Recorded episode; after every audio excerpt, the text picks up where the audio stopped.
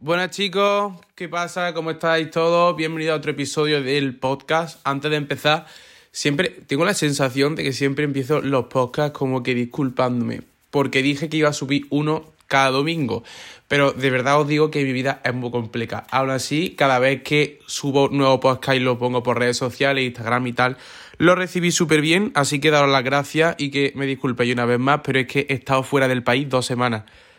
He estado una semana en Hungría, en Budapest, y luego he estado otra semana en Italia, en Florencia y me ha sido imposible coordinar, eh, bueno, con deciros que me ha sido también imposible coordinar la universidad, que tengo que enviar justificantes y tal por estar fuera del país. Pero bueno, ya estamos otra vez aquí, ya estamos listos para todo el contenido, ya estamos listos para traeros este episodio del podcast que espero que os guste mucho, porque va sobre eh, la vida adolescente un poco. He estado pensando, o sea, he tenido últimamente como unos días como de, no de bajona ni de crisis existencial, pero sí como que de replantearme muchas cosas, ¿no? Como de replantearme mm, esto porque es así, esto porque afecta así a mi vida de tal manera, ¿sabes? O qué va a pasar con esto, qué va a pasar con lo otro. Y aunque yo ya no sea adolescente, porque yo ya tengo 20 años, y 20 años ya no se considera adolescente, no sé. Desde qué edad de los 10 y algo hasta los 19 se considera adolescente, que 20 es el límite.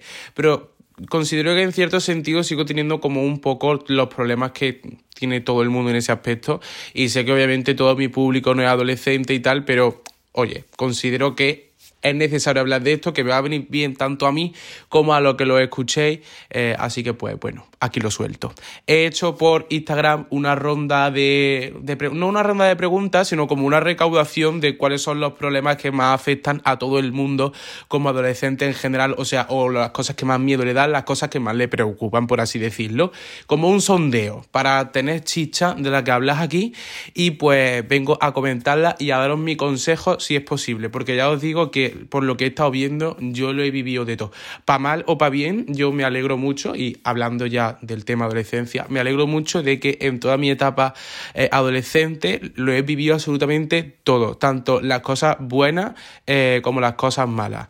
Las cosas buenas han sido muy buenas, las cosas malas no han sido tan malas. Yo considero que soy una persona sin problemas graves en su adolescencia, en su vida en general, la verdad. Me considero muy afortunado eh, y muy privilegiado por eso, pero que todo lo he vivido al máximo, así que creo que puedo hablar un poco de todo porque no me ha quedado nada por vivir, ¿sabes? En primer lugar, vamos a hablar de socializar.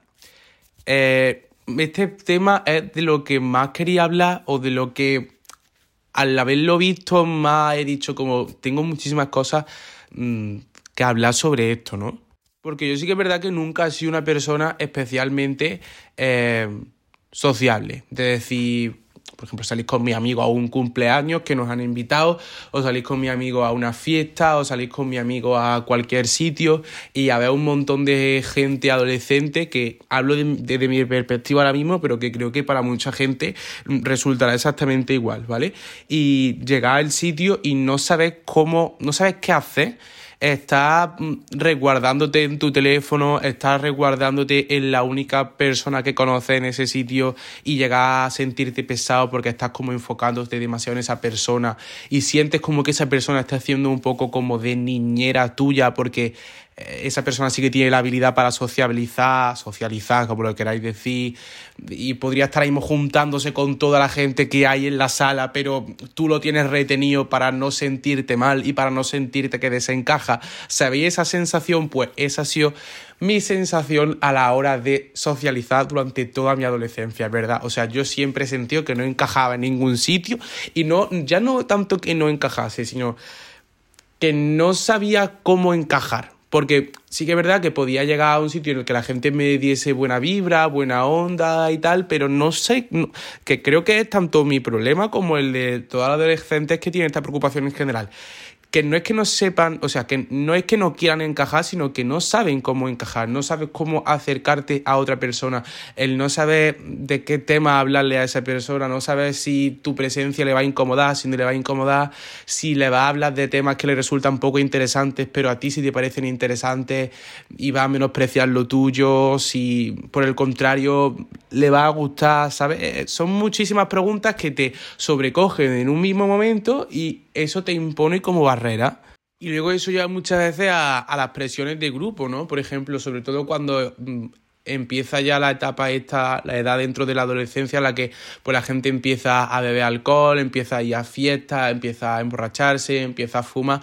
Y pues gente que le ocurre todo lo que he dicho antes y que no sabe cómo socializarse, eh, voy a hablar de un, un lenguaje súper coloquial mm, en este episodio porque ya son cosas como más informales, no como otros episodios que hablamos de cosas más objetivas y pues me pongo yo un poco más tiquismiquis, pero no.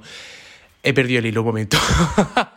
Vale, sí, con esto de todo el consumo de alcohol, el tabaco, lo que no es tabaco y tal, las presiones de grupo, de que gente que no sepa socializar por todo lo que hemos dicho antes, para intentar como integrarse o para intentar como acercarse a una persona, mm, empieza a eso, a beber alcohol, a emborracharse, porque consideran que así van a ser más guay, porque consideran que eso les va a poner el foco de la atención de ese sitio en ese momento a esa persona que obviamente va a poner, si tú estás borracho y te caes al suelo o vas haciendo alguna tontería por la calle, el foco de la atención va a ti, pero no en sentido positivo, que no es lo que se quiere. Y se empiezan realmente a hacer muchísimas tonterías que pues luego pueden desarrollar problemas ya cuando vaya creciendo en etapas, ¿no? Y también una reacción totalmente contraria que es por ejemplo lo que me ocurrió a mí. Lo que os acabo de comentar es cosas que he ido viendo, pero yo, por ejemplo, cuando la gente decía, venga, vamos a ir a beber a tal sitio, vamos a emborracharnos, no, yo no quería, a mí no me, no me gusta el alcohol, sí que es verdad que he bebido alcohol, me he emborrachado como todo el mundo, pero no soy una persona que cuando, sala, cuando salga beba alcohol, que cuando vaya a un cumpleaños beba alcohol, mm, para deciros, yo bebo alcohol una o dos veces al año, la verdad. Y yo no quería, no quería, no quería, no quería. Y eso pues también me ponía barrera en el sentido de que llegaba a un cumpleaños, a una fiesta, a cualquier sitio, ¿vale? Y estaba todo el mundo bebiendo con su copa, cuchicheando, coqueteando, no sé qué, no sé cuánto. Y yo estaba en una esquina apartado, sin querer beber, sin saber qué hacer. Y me daba muchísima ansiedad el decir, es que no estoy cómodo realmente aquí, no no quiero estar aquí o me gustaría estar aquí pero en otro ambiente y no poder hacer nada, o sea, que nada esté en tu mano para poder cambiarlo, la verdad es que era un poquito estresante. Y que en verdad nos podrá parecer una minucia, pero que no lo es. Porque dices, bueno, ah, socializar tampoco es un problemón, pero de verdad que conocer gente nueva, abrir tu círculo, salir de tu zona de confort, mantener relaciones sociales en sí, si es que somos seres sociales, es algo que es súper importante para nuestro desarrollo y sobre todo en la etapa esta adolescente en el que para vivirlo todo y poder enriquecerte con todo, hace falta mm, tener distintos entornos en los que poder jugar. ¿Sabes lo que te digo? Yo lo considero bastante importante y si estáis teniendo algún problema de este estilo, mm, yo creo que lo mejor es comunicarlo, porque seguramente dentro de vuestro círculo de amigos, incluso vuestros padres, os van a poder dar consejos, ya que os conocerán mejores que yo, o podrán guiar, os podrán ayudar, ¿sabes? Porque de verdad que es muy, muy importante, a mi parecer. Luego, otro de los problemas que creo que más nos preocupan o más miedo nos dan a todos, a mí, os voy a explicar por qué a mí no tanto, pero que lo mío es un caso aparte, es un caso especial. Pero el futuro.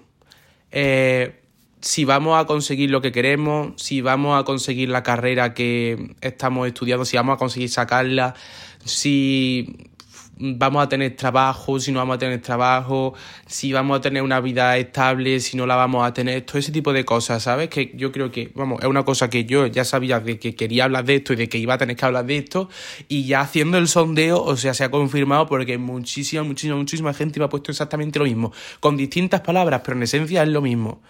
Yo ahora mismo este problema casi que no existe en mi vida y os explico por qué y luego paso ya a hablar de del mundo en general, no de mí mismo, ¿sabes? Yo, gracias a Dios por las redes, la parte del trabajo la tengo súper cubierta de momento y luego con los estudios. Sé que lo que estoy estudiando es vocacional, sé lo que quiero hacer en un futuro y confío mucho, mucho, mucho en mí mismo en ese sentido y sé que lo voy a conseguir 100% y no va a haber nada que se me interponga, interponga en mi camino, pero por, por, confianza en mí mismo en el tema de estudios. Entonces, este problema puede estar, obviamente, puede que llegue el momento en el que cuando yo acabe la carrera y empiece a hacer la oposición, empiece a estudiar, empiece a encontrar trabajo, no lo encuentre, pero no tengo esa preocupación porque siempre he confiado mucho en ese sentido. En otros sentidos, en otros aspectos ya vitales, no, pero en este sí.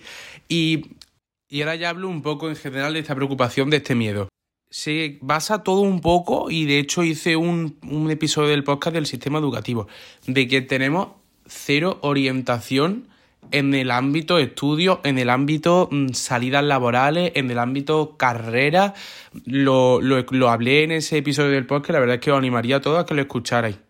Yo creo que nadie, por, por no decir nadie, pero súper poca gente ha tenido una buena orientación de, vale, ¿qué estás haciendo con tu estudio ahora mismo? ¿En qué etapa te encuentras? Vale, pues ¿Cuáles son tus fortalezas? ¿Cuáles son tus debilidades? ¿Qué es lo que se te da mejor? Aunque esto se te dé mejor, ¿qué es lo que verdaderamente quieres hacer? Vale, pues que sepas que con todo lo que me has contado, ahora vas a poder tienes esta opción, tienes esta opción, tienes esta otra, esta la puedes conseguir de tal manera, esta la puedes conseguir de tal manera, para lograr este trabajo tienes que estudiar esto y luego tienes que pasar tal examen y las oportunidades son una buena orientación que es lo que debería hacer eh, todo mm, el sistema educativo como servicio público que es para toda la gente que vive en este país. Pero claro, carecemos de eso absolutamente. Luego, el panorama político, que aunque siendo adolescente es normal que la mayoría no sepáis o no sepamos al 100% de este campo, pero sí que es importante. Yo cuando hace un par de, bueno, es que ni siquiera años, hace un par de meses, consideraba que, bueno, la política, ah, bueno, en fin, pero yo creo que es bueno saber, aunque no decantarte ni posicionarte en un bando u otro, pero sí que es bueno saber un poco de la realidad que nos afecta. Y la realidad, hablando del futuro de los jóvenes, por ejemplo, el bono este cultural que ahora querían poner, o el bono de vivienda, que era como una ayuda también a los jóvenes para el acceso a pues, un hogar, un piso, una casa. Y yo no sé vosotros, pero que aquí las opiniones pueden variar muchísimo. Pero yo, como persona joven, no quiero una ayuda del gobierno, no quiero una subvención del gobierno, no quiero un bono del gobierno a que, me pueda, o sea, que me ayude a pagar la casa.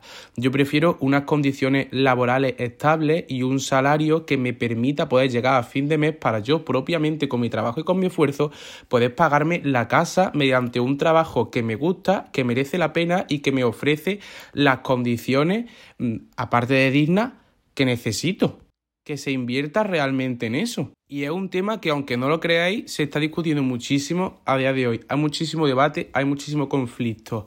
Eh, se está hablando de que, bueno, en España hay muchísimo desempleo, pero se está hablando también un montón de que el desempleo en España ha bajado en casi 12.000 personas.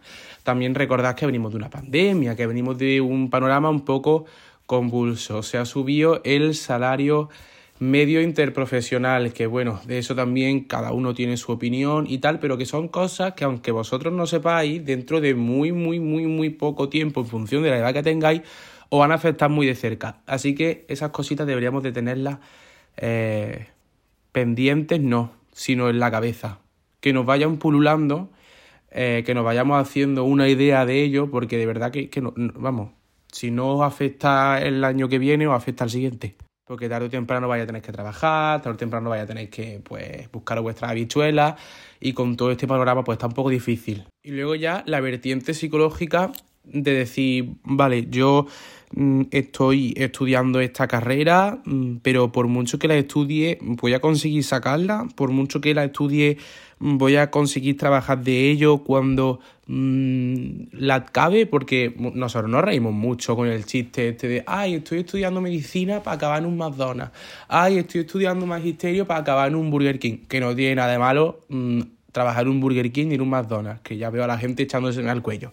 Pero lo digo porque está mucho, vamos, que e, esto se escucha todos los días, la broma, el chiste este, que no es ningún chiste ni ninguna broma, que es la realidad, que la mayoría de la gente trabaja en cosas que no tienen nada que ver con su titulación. Entonces, una incertidumbre que se suma y que verdaderamente te dificulta todo el proceso, porque cuánta gente no se habrá salido de una carrera, cuánta gente no se habrá salido de una formación profesional, cuánta gente no se habrá salido del bachillerato por esta incertidumbre de, bueno, me estoy aquí dejando la piel en unos estudios que no sé si luego me van a servir para el futuro o no sé si luego voy a encontrar trabajo de ello, incluso no sé si verdaderamente me gusta, por ya lo que hablábamos de la orientación, de que al final cogió una opción de estudio o de trabajo, lo que sea que verdaderamente no te gusta y no lo sabes porque nunca te han orientado en ese sentido. Hablando de presión añadida a todo el problema, por no olvidarnos de que una cosa que me ocurría a mí es básicamente el no querer decepcionar a la gente que viene cerca, el gente que, por ejemplo, digamos, tus padres o un familiar o un amigo que está poniendo toda tu confianza en ti, que cree que lo vas a sacar, que te anima todos los días o que simplemente está ahí durante todo el proceso y que ahora de repente le digas que no vas a seguir con ese camino y sientas que le vas a poder decepcionar, es muchísima presión. Mira, os hablo ya desde un ejemplo que me ocurrió a mí. Yo, al entrar a la universidad, ya lo estoy haciendo derecho, pero antes de hacer derecho, yo estaba haciendo una carrera, me metí en una cosa que resultó que no me gustaba nada. Gracias a Dios me di cuenta temprano. Me di cuenta al mes y medio. No llego al mes. Bueno, sí, digamos que dos meses. ¿Vale? Tuve dos meses una carrera que no me gustaba. Y yo ya lo decidí que yo lo que quería era salirme de ahí. Y yo tardé más en salir de esa carrera porque yo tenía la presión de decir joder, es que si me salgo voy a decepcionar a mis padres, que están todos los días preguntándome que cómo me va, que están todos los días preguntándome que qué tal los exámenes, que qué tal los estudios, que cómo me ha ido en clase. Y yo tardé más en salirme por eso. Y era una presión, una angustia constante de me cambiaron el horario, pasar de estudiar por la mañana, estudiar por las tardes porque tenía clases por las tardes, no me gustaba lo que estaba haciendo. Yo muchas veces salía de la universidad llorando con un ataque de ansiedad horrible, con un agobio encima de llegar a mi casa al, trabajo de mis padres llorando porque necesitaba como expresar todo lo que estaba sintiendo y aún así no sé capaz de salirme por no querer decepcionar a nadie. Y es que de verdad que si estáis en esa situación, que no lo hagáis, que lo comuniquéis lo antes posible porque al fin y al cabo siempre lo que se dice de tu futuro es tuyo y tienes que hacer lo que te guste. Pero es que ya no solo eso, es que si estás estudiando algo que no te gusta, no vas a estudiar bien, no vas a obtener buenos resultados. Si te estás trabajando de algo que no te gusta, eso ya es un poco distinto porque, bueno, de algo habrá que comer, pero es que tampoco vas a rendir igual en el trabajo y ya va a afectar a tu mundo emocional, a la forma en la que te relacionas con los demás, a la forma en la que te relacionas contigo mismo, a problemas que puedas tener en tu entorno, es que lo va a afectar a todo. Cuando no se está cómodo en un sitio y más en algo tan importante, como son los estudios, como es el trabajo, como es el plan en el que te desenvuelves, se va a pasar fatal. Así que cuanto antes sepáis salir de toda esa problemática, muchísimo mejor. Otro de los problemas que yo pensándolo bien, sí que es de los que más me afectan, y no sé si a vosotros también, el tiempo. El tiempo en general, no tiempo atmosférico de que mañana llueve o hoy hace calor. El tiempo de el paso del tiempo, tiempo cronológico. Verá, obviamente para la gente que haya tenido pues, una mala infancia, una buena, uy, una mala etapa en la adolescencia, haya tenido problemas, probablemente el paso del tiempo le parezca lo más beneficioso que pueda existir. El cambio de aire, el saber dónde voy a acabar, pero donde acabe seguro que va a ser mejor que donde estoy ahora. Pero para mí personalmente y para mucha gente también que haya tenido una infancia bonita, una adolescencia buena, obviamente con su racha, que todo el mundo tiene racha, pero por lo general, una persona que haya estado cómoda en la vida o que lo haya pasado bien o que simplemente haya tenido momentos, vivencias, días incluso, mm, que hayas pasado de puta madre, que haya estado cómodo, el paso del tiempo es algo como que se te echa encima de decir, esto ya no lo voy a vivir de la misma forma o vea una foto simplemente y acordarte de un día que fuiste al campo con tu amigo, que fuiste a tal sitio de vacaciones y tal, y te lo pasaste bien y decir, vale, es que mi vida la, voy para la vida adulta, todo eso va a cambiar, esos momentos ya no van a estar ahí, no voy a volver a tener esos ratos, no voy a tener, no voy a poder volver a tener esos momentos, o me gustaría poder volver a vivir esto aunque solamente fuese por un segundo, los recuerdos de la primera vez que hacías algo, la primera vez que ibas a algún sitio, la primera vez que conocías a una persona,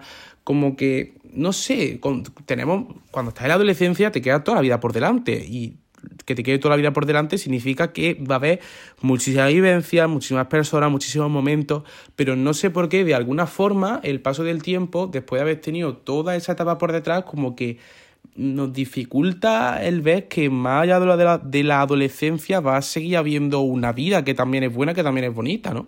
o también el paso del tiempo refirió a la gente que quiere, yo no sé si a vosotros también os pasa esto, pero sobre todo con la familia, es decir, wow, mi madre se está haciendo mayor, o mi padre, mi abuela, mi hermana, mi tía se están haciendo mayores. De verlos en una foto antes o acordarte de un momento de hace muchos más años, verlos ahora y decir, es que, que el paso del tiempo es real y no notarlo porque tú como persona que vive en este plano, en este universo, está inmiscuido en el paso del tiempo, sino porque lo nota a través de personas externas y ve la influencia que ejerce el mismo sobre ellas, ¿no? Cuando tienes un recuerdo de tu madre joven yendo para arriba, para abajo, saliendo y de repente mm, estás en casa y la ves como los años han caído sobre ella, como cada vez puede hacer menos cosas, es ahí cuando se nota verdaderamente el paso del tiempo y la influencia que ejerce y como que te sobrecoge que lo que te sale a decir es hostia. El pensar en eso, lo que estaba hablando del futuro, de que cada vez vienen menos, más, al contrario, menos, no, más responsabilidades, más cosas que hacer, más todo, todo, todo eso es el paso del tiempo. Y aquí no sé qué consejo daros porque algo que a mí también me ocurre mucho y de lo que sobrepienso demasiado. Realmente un consejo se podría dar, bueno, sí, pero es que el paso del tiempo no es algo emocional como lo que estábamos hablando anteriormente, no es algo objetivo, es, es que está ahí sin más y no puedes hacer nada contra eso realmente. A todos nos va a tocar y yo creo que lo que realmente tendríamos que hacer es como guardar en un cofre del tesoro todos los buenos momentos o todos los recuerdos buenos de personas que tengas de un pasado y para poder recordarlos siempre, para poder acordarte siempre de ellos, pero con una perspectiva buena, no con una perspectiva mm, de destrucción, no de destrucción, sino de nostalgia en el peor de los sentidos. El no querer, el no querer mm, destruir esos recuerdos en base a lo malo que pueda venir en el futuro, sino de guardarlos para recordarlos junto con lo bueno que pueda venir en ese futuro. Y vamos a hablar también precisamente de eso, de la vida adulta en general, porque nadie nos prepara. Y también vamos a relacionarlo un poco con el aspecto en casa y con el aspecto en el sistema educativo. Relacionarlo todo un poco. Y lo vamos a hacer a través de ejemplos, ¿vale? Por ejemplo, eh, echar un currículum, hacer un currículum. Vosotros sabéis hacerlo, porque yo no. Y probablemente si hay algún adulto que esté escuchando este podcast, lo verá todo como súper fácil. Ah, sí, bueno, estos son problemas. Te recuerdo que tú también has pasado por aquí. Tú la primera vez que tienes que hacer un eh, currículum, ¿sabías hacerlo? Si es, por, si es que sí, pues bien por ti. Pero yo creo que, vamos, yo y la mayoría de jóvenes que estoy escuchando esto, yo no sé hacer un currículum. Yo no sé qué hay que poner en un currículum. A ver, una idea tengo, pero no sé cómo se entrega, no sé a quién hay que enviárselo, no sé qué formato, qué estipulaciones generales tiene que cumplir. Y eso es algo que es súper importante para conseguir trabajo. Hacer la declaración de la renta, que es algo que es hiper importante en la vida adulta ¿Sabéis hacerlo? Porque yo no. Porque en el colegio no nos enseñan a eso. Yo porque tengo gestores. Pero si no, yo ahora mismo no tendría ni puñetera idea de cómo se hace una declaración de la renta. ¿Y por qué no nos enseñan a hacer eso?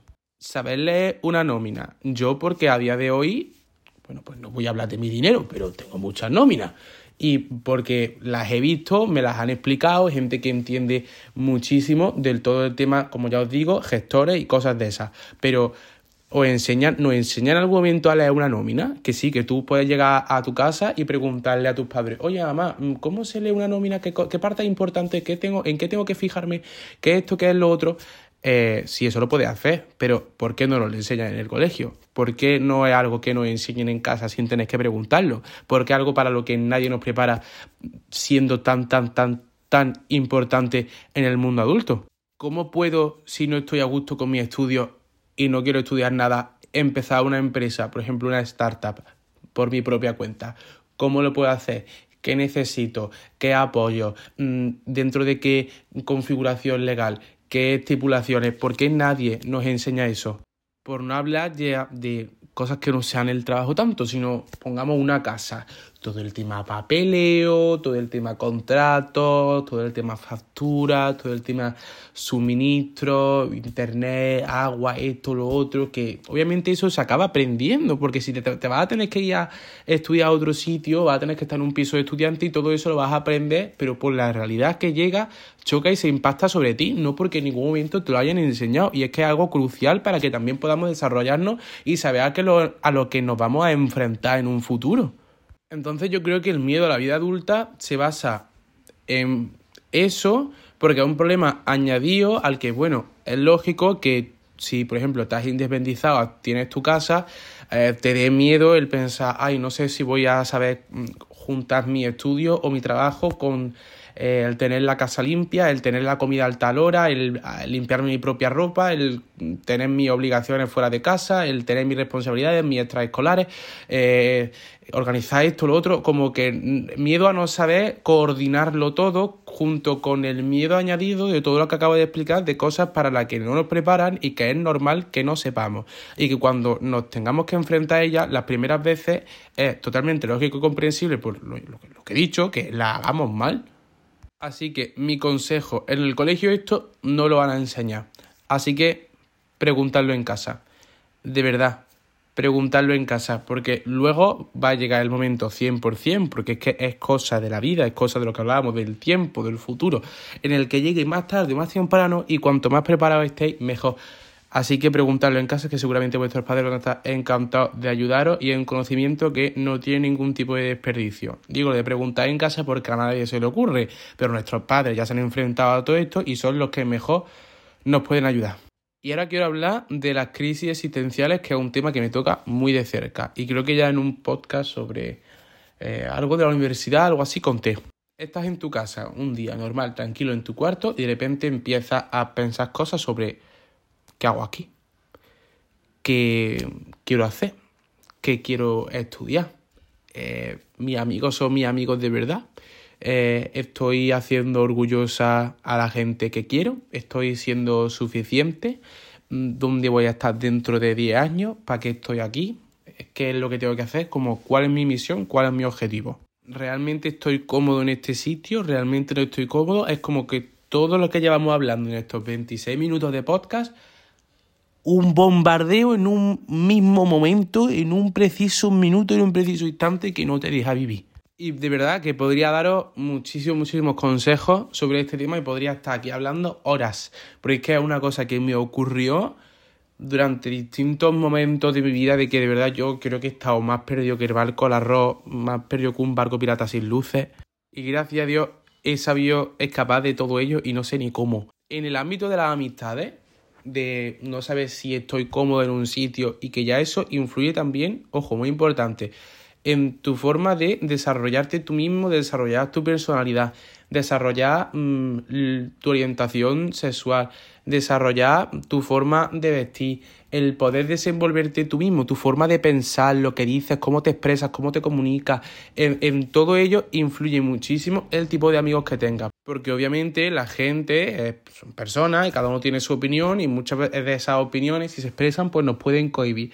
Entonces, mi consejo, mi perspectiva, mi experiencia personal es que abráis vuestro círculo de la mejor forma que podáis, que abráis nuevos horizontes, que cambiéis de aire, que sepáis salir un poco de eh, vuestra zona de confort.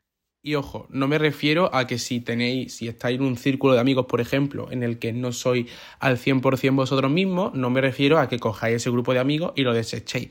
No, simplemente a que si de repente, por casualidades de la vida, por el destino, por lo que sea, mm, encuentras nuevos amigos y aparte de juntarte con los antiguos, te juntas con los nuevos, vamos a llamarlo así, si con los nuevos eh, estás en un entorno que es más sano para ti, es mucho más saludable para desarrollarte, para desenvolverte, que te apegues a eso, que te dejes evolucionar con esa nueva gente todo lo máximo posible y así va no solamente tú mismo, a estar muchísimo mejor con tu entorno, sino que cuando vuelvas con el grupo de amigos nuevos, por ejemplo, el sábado salga al cine con ellos, salga a tomarte una caña, verás cómo vas a estar mucho más cómodo, porque vas a sentir que eres más tú mismo. Vas a sentir que esa pieza que faltaba por encajar y que no te estaba dejando estar 100% cómodo con otra gente, esa pieza ya va a estar ahí, aunque la gente siga siendo la misma. Y sobre todo tener la mente abierta, porque no se puede, no puede haber cambio, no puede haber evolución si no se abre la mente y no se deja entrar a esa evolución. Porque, mira, eh, os pongo un ejemplo, mi, eh, mi, ejemplo personal. Yo venía de mm, juntarme con unos ambientes, una gente que pues era como mucho menos, es que no sé cómo expresarlo sin decir palabras que no denoten la realidad, como de mucho menos mente abierta, como valores más tradicionales, eh, mucho menos modernos, no sé cómo decirlo. como que no se respiraba innovación ahí, ¿no? Como que era valores clásicos, vamos a llamarlo así. Y luego, de repente, eh, pues vino a mi vida un grupo de amigos que la verdad es que yo ni me lo esperaba, que eran absolutamente todo lo contrario. Era para lo que yo había conocido ese momento, hasta ese momento, lo más revolucionario del mundo, lo más alternativo, lo más eh, flower power, lo más, mm, hablábamos de valores clásicos, pues valores nuevos, vamos a llamarlo así, ¿no? Como que viene de, pasa de la escala de blanco y negro, la escala de grises, pasa a la escala mm, ultracromática, pues así. Hay que saber tener la mente abierta, porque esa escala de colores que se te abre es muchísimos cambios, muchísimas mutaciones que te pueden venir súper bien a ti, a tu personalidad, a tu desarrollo. Y si no lo aceptas, si no lo recibes propiamente, no te van a servir para nada. Pero de verdad que me hicieron muchísimo bien e hicieron que pues yo mm, supiese quién soy a día de hoy. A ver, luego obviamente eso fue hace muchos años. Ha, ha habido cambios porque la persona evoluciona constantemente, evoluciona todos los días, todos los meses, todos los años pero sí que me ayudaron a estar muchísimo más cómodo, a encontrar lo que yo quería, a estar más cómodo en las relaciones sociales. Luego, en el tema de estudios, lo que he dicho antes, de verdad, eh, orientación, de orientación carecemos. Entonces, en el ámbito de servicio público, en el ámbito de sistema educativo, vuestros padres os pueden aconsejar, vuestros amigos, a cualquier persona que sintáis que podáis comunicarle un problema o que sintáis que podáis comunicarle que no estáis gusto que, que lo que estáis haciendo, que simplemente creáis que os puede dar un consejo, que lo hagáis, porque hablar, echar una charla, unos minutos de desconexión, de comunicarse con otra persona no cuesta dinero y verdaderamente te puede venir súper bien. Y sobre todo, si estáis estudiando algo que no os gusta, que eh, os paréis a tomar las decisiones que son tan importantes, eh, lo penséis dos veces. No escojáis las carreras a la carrera, vaya. Eh, no sintáis la presión de tengo que hacer algo grande, no sintáis la presión de tengo que hacer medicina, de que hay mm, más alternativas, que os informéis sobre ello también. Eh, lo mismo que hablábamos antes, de que abráis vuestros horizontes, que hay mm, formaciones profesionales, que puede ser trabajador por tu cuenta propia, que hay muchísimas más carreras aparte de la que quieres estudiar, mm, que hay ciclos, que hay distintos grados, que contempléis todo el abanico de posibilidades antes de decantar por una opción que verdaderamente os la estáis autoimponiendo por presión por eh, intentar dar la talla y realmente no son lo que os gusta o lo que os va a beneficiar en un futuro o lo que verdaderamente queréis hacer. Y sobre todo que no os sintáis acomplejados por ello. Así que chicos, espero que os haya servido este podcast, por lo menos para eh, como desahogo. ¿Sabes? Como escuchar un poco los problemas que todos tenemos y que espero que los consejos que os haya dado, aunque hayan sido un poco mínimos, aunque pues que a todo el mundo no le valgan, pues que sepáis reflexionar sobre ello y ojalá que podáis aplicarlo y que os vengan para bien. Eh, como siempre digo, me gustaría que me dieseis las valoraciones porque como aquí no es como los vídeos de TikTok o en YouTube o las fotos de Instagram que hay una sección de comentarios y puedes dar feedback, eh, pues que vayáis al DM por Instagram o por lo que sea y me comentéis qué os ha parecido y nos vemos el siguiente domingo con muchísimo más. Hasta luego.